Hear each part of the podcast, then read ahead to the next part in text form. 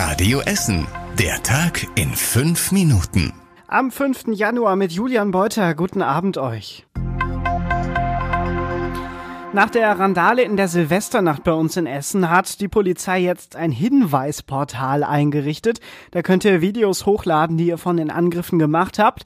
Das geht anonym. Wenn ihr wollt, könnt ihr aber auch freiwillig Namen und Kontaktdaten angeben. Außerdem bittet die Polizei auch Zeugen, sich zu melden. Den Link zum Portal haben wir euch auf radioessen.de online gestellt. In der Silvesternacht hatten Chaoten Polizisten und Rettungskräfte mit Feuerwerk beschossen. Außerdem wurden in vielen Teilen von Essen beispielsweise beispielsweise Bushaltestellenhäuschen zerstört. Vor der RWE-Zentrale im Nordviertel hat heute Nachmittag eine Demo zum Schutz von Lützerath stattgefunden. Der Konzern will das Dorf im rheinischen Braunkohlerevier abbaggern, um eben dort die Kohle abbauen zu können. Umweltschützer wollen das aber mit ihrem Protest vor der Konzernzentrale und im Dorf selbst verhindern. Radio Essen Stadtreporterin Nadine Müller war für uns vor Ort. Vor dem Tor an der RWE-Zentrale stehen rund 50 Menschen, halten hier zusammen die Mahnwache ab. Die meisten haben Fahnen mitgebracht. Es gibt Reden an einem Mikrofon mit Lautsprecher. Es werden Lieder gesungen. Viele Leute sind mit dem Fahrrad gekommen, haben sogar ihre Kinder mitgebracht. Eigentlich kommen jede Woche weniger Leute. Aus aktuellem Anlass sind es aber jetzt so viele Menschen geworden.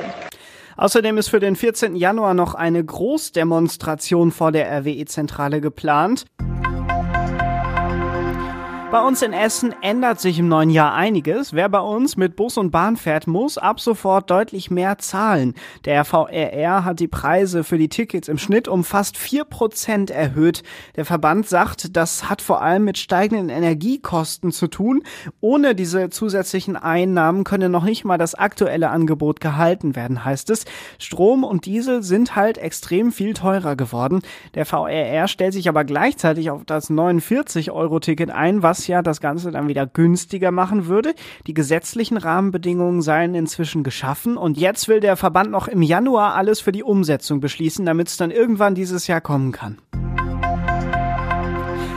Ja, weniger Leistung für mehr Geld, würde ich sagen. Die Ruhrbahn hat mit einer Krankheitswelle zu kämpfen. Gut, können die jetzt nichts für, aber auf drei Straßenbahnlinien fallen deswegen ab Montag viele Fahrten aus. Die 103 fährt nur noch morgens zwischen 7 und 8 bis nach Steele durch. Die anderen Fahrten enden schon an der Hollestraße oder am Hauptbahnhof. Die Zusatzfahrten auf der 105 zwischen dem Rathaus und der Frintropper Höhe morgens zwischen 6.30 und 7.30 fallen aus und die Zusatzbahnen auf der 107 zwischen Breden Norderney und im Abzweig Katernberg fallen ebenfalls den ganzen Tag aus. Die Ruhrbahn will Woche für Woche entscheiden, wann sie wieder normal fahren kann, aber keine Angst, auf keinem dieser Abschnitte, die ich gerade genannt habe, fährt dann gar keine Bahn mehr. Da fahren entweder andere Linien oder Züge dieser Linien, die den kompletten Linienweg bestreiten, also nicht nur eben Zusatzbahnen sind, die nur einen Teil fahren. Ab heute könnt ihr die Zeche Zollverein auf eure Briefe kleben. Die Deutsche Post hat eine neue Briefmarke herausgegeben, auf der diese Zeche Zollverein eben zu sehen ist. Sie gibt es ab heute in den Postfilialen zu kaufen. Das kann ich bestätigen. Ich habe auch schon zwei ergattert. Zum Start gab es sie heute auch schon auf dem Zechengelände von 10 bis 17 Uhr an einem Verkaufsstand. Es wurde gesagt, sie waren zwischendurch ausverkauft, aber dann kam wieder etwas Nachschub rein. Also, wer da war, sollte größtenteils auch noch eine gekriegt haben. Da konnte konntet ihr die Marke auch direkt mit einem speziellen Stempel versehen lassen, der für Sammler besonders wertvoll ist. Jetzt kommen wir zum Aber. Die Marke kostet 1,10 Euro. Ist also kein normaler Brief, sondern etwas für einen, Zitat, internationalen Standardbrief. Bis zu 20 Gramm schwer und geht in die ganze Welt. Wir haben euch auch ein Foto auf radioessen.de hochgeladen. Und das war überregional wichtig. Die Bundesnetzagentur gibt in Sachen Gaskrise und Gasknappheit etwas Entwarnung. Sie hält es für zunehmend unwahrscheinlich, dass uns in diesem Winter das Gas ausgeht.